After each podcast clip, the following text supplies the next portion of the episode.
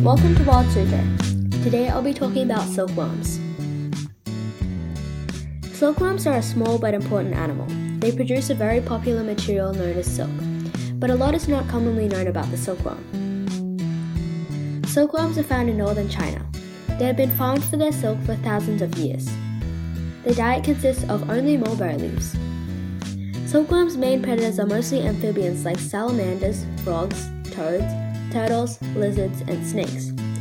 Ants, spiders, mosquitoes, and wasps are also known to eat silkworms. The thing silkworms are most known for is their ability to produce silk. The way silk is made is by having a farm full of mulberry leaves that they will feed on until they are ready to go into a cocoon. Once they are in a cocoon, they are boiled so only the silk is left. Now you know the animal that makes the material we all know. Try to think of other animals that are farmed in similar ways for a material they can produce. For Wild Suzhou, I'm Palm Tree, and thank you for listening.